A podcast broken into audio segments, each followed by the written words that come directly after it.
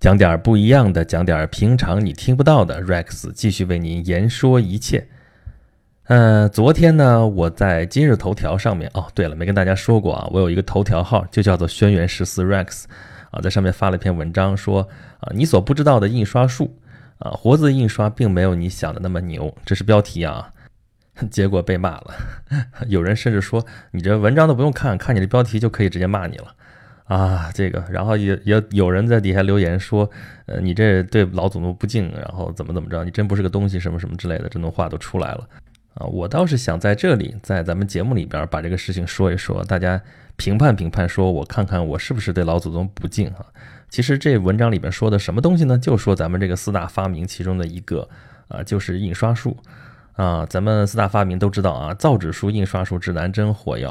啊，当然，四大发明这个概念不是中国人提出来的啊，是英国人提出来的。英国人李约瑟博士，啊，这个博士其实，啊，在中国大大有名啊，在外国未见得有多有名啊。他写中国的这个呃科技史、中国科学技术史，其实主要是从英国人的角度或者说欧洲人的角度来看待这个事情的啊。那么他总结的那个东西有问题吗？错了吗？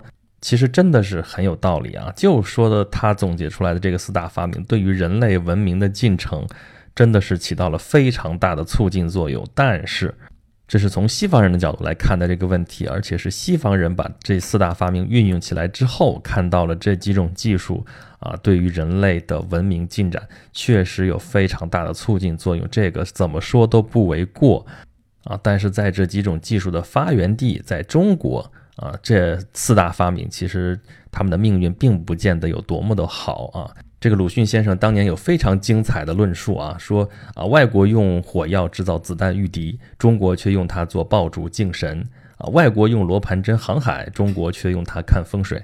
这就是说了其中的两个了啊。四大发明说了俩，一个火药，一个指南针啊。这的确是啊，中国的航海其实用的还比较多一些。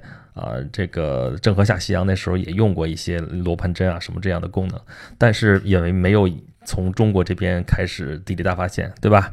啊，那个火药就更是了，这事儿咱们得想清楚啊。中国发明确实发明了火药，但中国发明的是黑火药。然后宋朝的时候、明朝的时候，的确这个火药在军队当中大量的使用，但是使用这些火药也没有到最后决定胜负的那种啊关键的那种因素啊。啊，到明末的时候确实用过很多的这种火药，但大家知道那个火药用的是什么东西啊？红衣大炮。什么叫红衣大炮啊？红衣大炮其实本来应该是红夷大炮啊。红夷是什么？是荷兰人啊，就是当时这个中国人称荷兰人为红夷，都是夷嘛。咱们前面讲过嘛，这个尊王攘夷啊，中国这边天朝上国外边都是夷人啊，西方人过来他也是夷人啊。这个时候就要引入西方的这种啊红夷大炮。来对抗关外的这个满洲八旗这个铁骑啊，啊，这个当年袁崇焕守宁远啊，什么什么都很典型的啊，怎么把那个努尔哈赤给轰死的？就是用大炮轰死的。大炮什么大炮？红夷大炮啊啊！到后来说那个反转过来，就是满清怎么入关的时候，也是又反过来，他又接手了这些红夷大炮，然后把它运用起来啊，到怎么占领南方，跟他都有莫大的干系。但是这个技术引进的可是西方的技术啊，红夷大炮。啊，这个咱就不具体去说了啊。关于火药、关于指南针的事儿，咱不具体说啊。剩下两个造纸术和印刷术啊，这两个东西其实跟书都有关系啊。咱们前面讲了两期跟书有关的话题啊，其实今天这个话题就是跟书这边啊顺着就是就是引申出来的一个话题啊。它牵扯到了啊长期以来书所牵扯到的一些工艺啊，它用的那个承载的这个这个介质纸，对吧？纸就是造纸术的一个成果。那么印刷术，印刷术就是长期以来我们用的那个纸书用的，就是到现在我们用纸书也还要用印刷术啊！而且大家要知道，我们在四大发明里边说的这个印刷术，主要指的是活字印刷术啊，大家都会背啊，这个从小就会背什么四大发明里边的这个这个印刷术啊，说北宋的时候毕生发明了。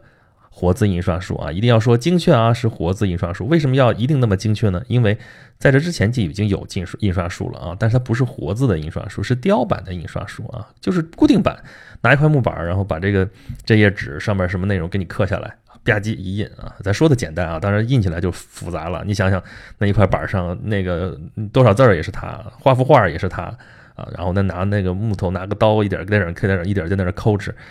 挺费劲的啊。所以说，当时说毕生发明了这个活字印刷术，是一个划时代的一个技术进步啊。这个就是极大的节省了人工啊。这个你制块板的时候，拿那个字儿直接一拼就完了。这说了说起来多容易啊，这事儿啊，好像是一切都很美好。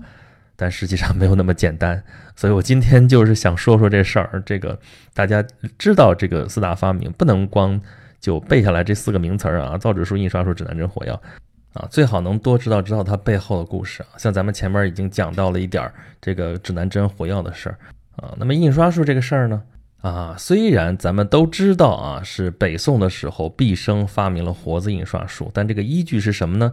啊，就是。沈括的那个《梦溪笔谈》里边有那么一段话，寥寥数语，几百个字，把这个事儿说了一下啊。说有那么一个人叫毕生啊，他发明了一个活字印刷术，用胶泥怎么怎么着把这个事儿流程啊，工艺流程描述了一遍啊。后世还根据这一段记载，几百个字啊，把这个工艺确实复原出来，能用，这个路径是通的啊。但是第一，这记载只有这个《梦溪笔谈》在记载这事儿；第二。从毕生之后到后来这七八百年的时间，一直到明清到清末啊，我们印了那么多书啊，中国的印刷术一直都在用，但是这个活字印刷术从来就没有成为这个印刷术的主流啊，在中国啊，从来都不是主流啊。这个主流是什么呢？就是雕，咱们前面说雕版印刷。哎，这事儿就奇了怪了，不是说雕版印刷术这不方便那不方便吗？说啊，你看你雕一块板这么费劲。啊，对吧？得费多少人工啊？一雕雕好几年都有的啊。对吧？你真的你要印本书，你说就是一个诗集，你说还好点儿啊？你说你要印一大藏经啊，这个历史有明确记载的啊。这大藏经雕版雕了十三万块板，你想想这得费多少人工？得费多长的时间啊？费时费力，而且成本高昂。这十几万块板子，这得多少钱啊？那都是好木头啊，一般的木头哪能成，对吧？咱就具体不说是什么木头了啊，这个说出来大家反正也没什么直观的概念啊。然后你要刻错了呢，刻错就得重新刻，对吧？你这一块板哪怕刻错一点儿，你都得重新刻，要不然你又没法补，对吧？你补一块，打个补丁进去，那肯定不行，那这块板就得就废掉了啊，报废了啊，重新印。而且你回头把这个地方，刚才说十三万块板。印完了之后搁哪儿啊？这好大一一大坨呢，对吧？你找多大的屋子？一间屋可能都不够，要保存。保存了之后，那木头的啊，木头的你虫吃鼠咬，这个东西还会变形。这个北方干燥的话，再变干裂了，这这这这都是没法克服的一些问题。所以活字印刷术确实是应运而生，简直就是顺理成章嘛，水到渠成的事情啊。但是实际上呢，这个活字印刷术确确实实就应运而生了啊。它不用一块一块板的去刻啊，只要是批量刻一堆这种字模啊，就可以重复使用啊。一个字刻那么几个、几十个、几百个都行吧，对吧？常用字，中国的这个汉字常用字也就那么几千个字啊，也就那么几千个字。咱后边一会儿再说啊，这几千个字的概念可不是那么简单的啊。说起来容易，重复使用，然后提高效率啊。这一页当中如果这个字儿出错，字错了把它换掉就好了嘛，换一个字母就完了嘛，对吧？这方便极了，这看上去。多么完美啊！那为什么这活字印刷术就在古代中国就没有成为主流呢？啊，我觉得最主要的一个原因可能还是啊工艺上的因素，咱们暂且不说，主要还是咱们这个汉语的特点啊，就是刚才说的汉字多少个，几千个、几万个啊，常用字说了有几千个，对吧？咱们现在说最常用的字三千多个字吧，啊，这已经很恐怖了，何况说几万字，你有生僻字。啊，你把这些字一个一个刻出来，你生生生僻字的话，你刻不了几个，你不也得刻吗？对吧？单独也得为它刻，而且汉字笔画那么复杂，啊，有那么一个字儿有几十笔的都有，这工程量可不小吧？有说那个有记载啊，说，嗯，为了要印什么什么东西，有有那个清朝的人吧，应该是，啊，弄这几万个字就弄了三十几年，二三十年。啊，这不比雕版来的容易啊？那你一个字刻多少合适呢？刚说了，你常用字有三千多个，那常用字可能就需要大量的这个字，呃，印这个不太常用的就就少来点，对吧？那生僻字的时候，到时候现用的时候现刻可能也来得及啊，看上去也能应付得过来。但是你要知道，有几千几万个汉字啊，这这这这怎么处理啊？这玩意儿啊？然后挑字的时候，剪字排字那也是大问题啊，这个汉字的数量实在是太多了。啊，这个你排版的时候，你要去把那一个一个字找出来，这个，哎呀，你想想我就觉得恐怖，从几千个字里边啊，去把那一个字找出来。你当然是古代的时候是根据那个音韵学啊，音韵啊，什么演同音的字放在一起，什么样那个放在一起，还是有一定规律的。就这，它这不是一个技术活的问题，这也不是一个。这个这是个体力活啊，啊，所以元代的时候，那个王缜发明了那个转轮式的嘛，对吧？这不是让人去找字，是让字来找人。拿个转盘啊，在这儿你找哪个字一转的嘛，它转到你跟前儿拿出来就行了。这是已经极大的提高效率了。但是你那轮子得多大？这几千字要了亲命了，这个。然后好，这字也挑出来了，这个版也排好了。这正经是排版啊，排版排版是从这儿来的。这活字拼一块儿，这叫排版。这排版排好了之后，这页该印的印完了，印完了之后，这个版还留着吗？啊，这个活字本来的优势就是说，这个版拆了之后，这字儿可以，这字母可以重复利用。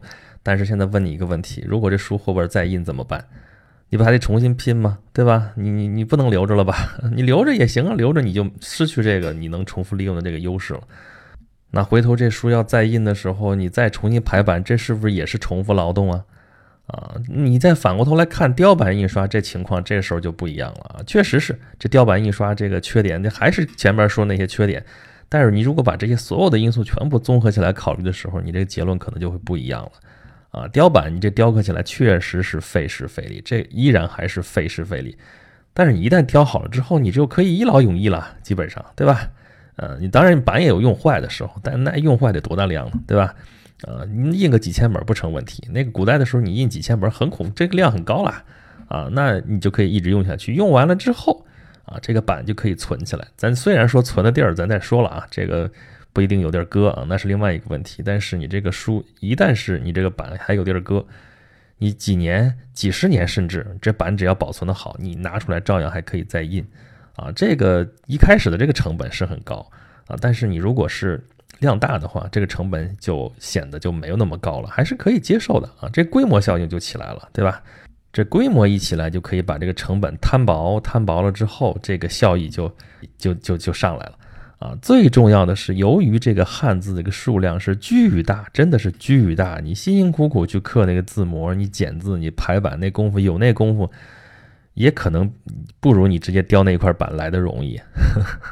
啊，还有一个很重要的因素，不知道大家有没有想过这个问题啊？你原来在印刷术没有发明之前啊，有纸有笔有墨，怎么着？这书要传播要抄啊，对吧？抄书啊，有个成语不是叫洛阳纸贵吗，对吧？这个你大家要争相传抄，就是要用纸来人来人工来写的。为什么要强调这个人工啊？这个人工他既然能够抄这个书，他一定得识字，对吧？啊，但是呢，你如果是雕版，雕版它不一定识字，哎，真的不一定，哎，你直接把那找个有文化的人，好，这个人要识字，把它抄下来，写下来，漂漂亮亮设计好。但是你贴到那个板上，你在找匠人来刻的时候，他只管说哪块挖掉，哪块留着就行了，他不需要识字，哎，啊，那你随便找个工匠，那个就文化水平就不见得是很高的，就可以干得了这事儿啊。那中国最不缺的是什么？最不缺的就是人工嘛。所以雕版反而更容易实行啊！咱不不说那个抄书了，就你活字印刷的时候，你这个字儿多少也得识吧？啊，像刚才说剪字排字的时候，一个人在那念，你总得找个人那个排字的那个人得找到那个字吧？你好歹得认识那个字吧？啊，所以他对工人的要求其实也挺高的。那雕版工人真不一定啊！你你你花钱花够了，你人只要同时干啊，一个人负责一块板，一个人负责一块板，你就雕就行了，不识字一点都没关系。所以你。整个的把所有的因素算在一块来算，哎，这雕版反而成了比那个活字印刷还要经济、还要划算的一个买卖。那这个雕版就就一直就在用，一直就在用这个活字印刷术。虽然哇，我们是北宋年间就发明了啊，那是泥活字，后来发明过木活字啊，后来啊还用过铜活字啊，这个啊传统工艺一直也没有断。但是主流主流啊，这个七八百年间，这印行了几万次、几万种书吧，多少万种书啊？其中啊，你用活字排的真是很少很少，可能就就几百本，少的可怜，几百种书。我们往往会有那么一种观念啊，说这个新的技术要淘汰这个过时的技术啊，这个先进的技术一定要往前再往前发展，怎么怎么样？这个活字印刷术显然是比这个雕版印刷术要先进啊，看上去是这样啊，至少对吧？我们分析了那么多，分析了那么多，而且这个确实是划时代的进步，怎么怎么样？但怎么就没有成为技术的主流呢？这事儿怎么理解呢？对吧？啊，如果你考虑到古代的现实，如果你听我前面白话了那么多，大家好好考虑考虑，认真想象这个问题的话，这一切也没有什么难理解的啊。这个你你这活字印刷术也不是多技术，也不是多成熟，也没有那么容易啊。那雕版印刷已经很成熟了，那个工艺，而且中国最不缺的就是人工，你招足够的人，所以古代印书的时候是很花钱很花钱的。所以所谓盛世要这个搞出版嘛，对吧？招足够的人，你慢慢雕就是了啊。这个，但是你在这种情况下，你指望活字印刷能有什么像样的发展呢？啊，但是这个技术到西方去之后，它结果就很不一样了啊。在西方世界当中公认的这个印刷术先驱啊，这谁发明了印刷术啊？在西方人一说，德国人古腾堡。这个古腾堡这个人是在十五世纪的时候啊，率先发明了铅活字啊，用这个印刷术在干嘛呢？印圣经啊。这个美国有一个古腾堡计划啊，啊，是一个非盈利的一个公益的一个计划，干嘛呢？他就在收集全世界所有啊已经进到进入到这个公共领域啊，就是公版书啊里边所有的这些文本都在这里边啊。为什么取这个古腾堡的名字？就是因为他发明了这个。铅活字印刷啊，在欧洲这是一个，呃，可以说是一个先驱者，在印刷术这个方面。印刷术它到底有什么用？为什么说印刷术发明的时候有这么大的力量啊？啊，这个直观上来看很难理解这个事儿，但是它的意义在什么地方？就在于它促进了这个知识的传播。促进知识传播有什么用呢？啊，这个知识一传播，它改变了社会的结构。这个好像看上去也没有那么直接，但是你要知道，印刷术发明之前的那个社会结构是什么样子的？是教会、是贵族在统治西欧的这个社会，对吧？他们为什么能够统治？因为教会垄断了宗教，垄断了知识。啊，他说那个，欧洲人一样，那个时候都不识字的，识字率很低，圣经都看不懂，怎么办呢？你只能听教会的人。去给大家讲，而且教会就垄断了这个权利，说你想跟上帝打交道，你只能通过我们教会，通过这个神父，通过我们教职人员去跟上帝打交道，啊！但是古登堡把这个圣经印出去了，啊，印下去之后，啊，普通老百姓手里都可以拿一本，啊，当然一开始印的时候成本其实也没有那么低啊，但是已经比之前低太多太多太多了。啊，到大家已经可以慢慢接受的时候了。咱原来说过啊，这个成本往下降，然后社会的这个购买力往上升，升到一定程度的时候，这个出版可能作为一个生意，它可能就能存在了。对于西方语言来说啊，西文啊，这个印刷术这个时候到来可就太及时了。这个西方语文啊，语言文字，不管是哪种语言，那都是字母语言吧，都是字母文字，拼音文字。这个任何一种语言拎出来，字母也就那么几十个，对吧？英语是二十六个，希腊语是二十四个，然后东欧那些地方，你俄罗斯啊，什么这个东欧的那些国家啊，南斯拉夫什么的，这个用西里尔字母，西里尔字母也就三十几个。好，这三十几个、几十个这个字母，你把这些字母每一个做它几万个，了不得了吧？好，那你剩下的就是拿这些有数的字母，你就往这个往一块拼就是了。你这减字的工作量，这就。比在这汉字几千个、几万个来说，这得少多少啊？这不要太轻松了。这所以这这个这个西文西方文字真的是太适合用这个活字印刷术了。所以十五世纪的时候，古腾堡就开始印圣经啊。要说这圣经印的这个绝对数量，可能也没见得有多少，但是相对于之前那手抄本来说，对吧？欧洲也是手抄本，咱原来说还用羊皮纸啊，那贵的要贵死那一本账。当然现在用纸，对吧？东方来的造纸术啊，东方来的印刷术啊，古登堡改进发明的这个呃铅活字印刷术啊，用这个东西印出来交到普通民众的手里边，这成本已经非常非常便宜了，它是一个有利可图的生意了。慢慢的，然后就极大的促进了这个东西的传播。这圣经给到人手一册的时候啊，当时那时候也没有人手一册，但是已经扩大这个面扩大了很大很大了，然后大家就自己可以读圣经了。啊，自己读圣经了之后，那就为什么这话我自己都能读得懂，我为什么还要听你教师的这个话呢？所以这个啊，教会的统治就岌岌可危，发生了动摇。后来就出现了什么事情呢？宗教改革。宗教改革可以说跟这个印刷术就非常有关系啊。普通人可以直接解读圣经啊，普通人可以直接跟上帝对话，不需要通过教会啊，可以通过啊，不需要非得是拉丁文，可以通过自己本民族的语言。这个就是极大的一个解放，这就是宗教改革的力量。啊，后来又是那个启蒙运动，启蒙运动也是啊，在要你要把这个什么当时的这个科学啊、民主那些思想，资产阶级革命的时候那些思想传播出去，靠什么？就是印刷术，就是这种思想的知识的传播。所以正是从这个意义上来讲，这西方的这些学者，比如说像英国的李约瑟博士这样，才会说印刷术对于人类文明的进步是起到了非常巨大的推动作用的啊。李约瑟甚至就把它放到了这个中华文明的这四大发明当中去了，啊！但是你回过头来看，这个时候的中国啊，仍然还在用着雕版印刷术来印行这个书籍啊。它虽然有那么多的缺陷，但相对来说，在当时传统的工艺当中，在手工业时代的这种工艺之下，啊，这个社会肯定也还是在进步。这印刷术确实对中国这个社会的进步也是起了非常大的作用啊。比方说。啊，这个时候大家啊，从五代的时候开始就已经在印九经了啊。当时没有十三经啊，咱们上回说十三经背灵，当时还不是十三经，是九经。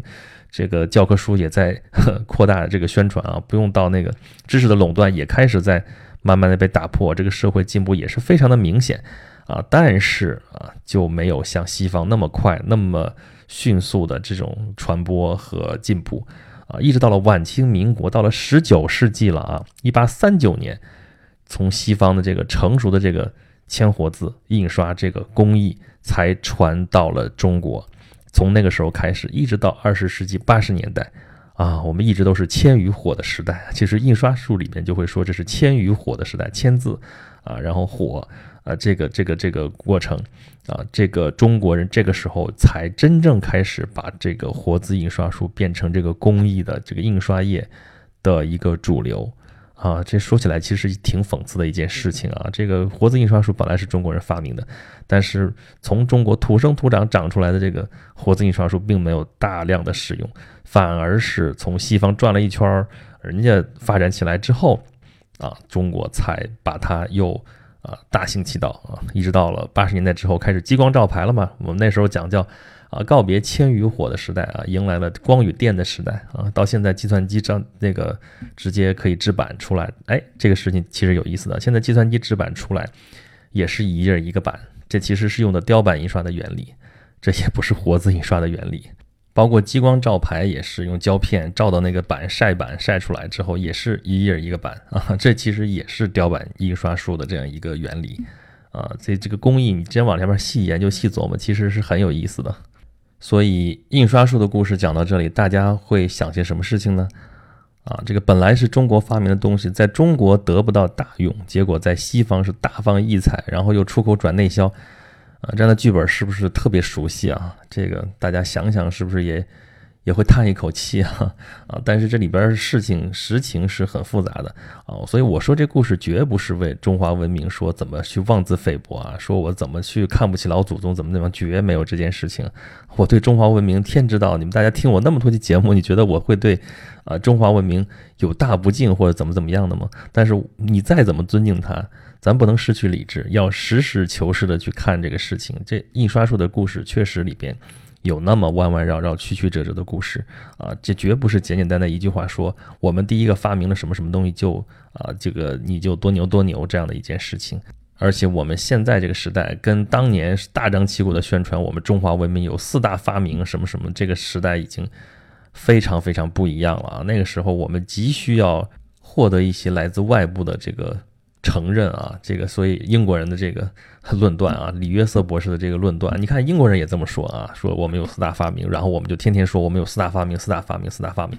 但四大发明其实主要是在技术层面上的，我们的科学和技术是两回事情，对吧？呃，中国不只是有四大发明，其他的发明还有很多啊。这四大发明，像咱们今天说了摆设了那么半天，说四大发明也不是那么单纯的说你中国就最先做出来，你就特别特别牛，怎么怎么样，也不是那么一个故事，只是当时我们需要这样的一种自信心，但是我们现在已经不需要从这些事情上获得自信心了吧？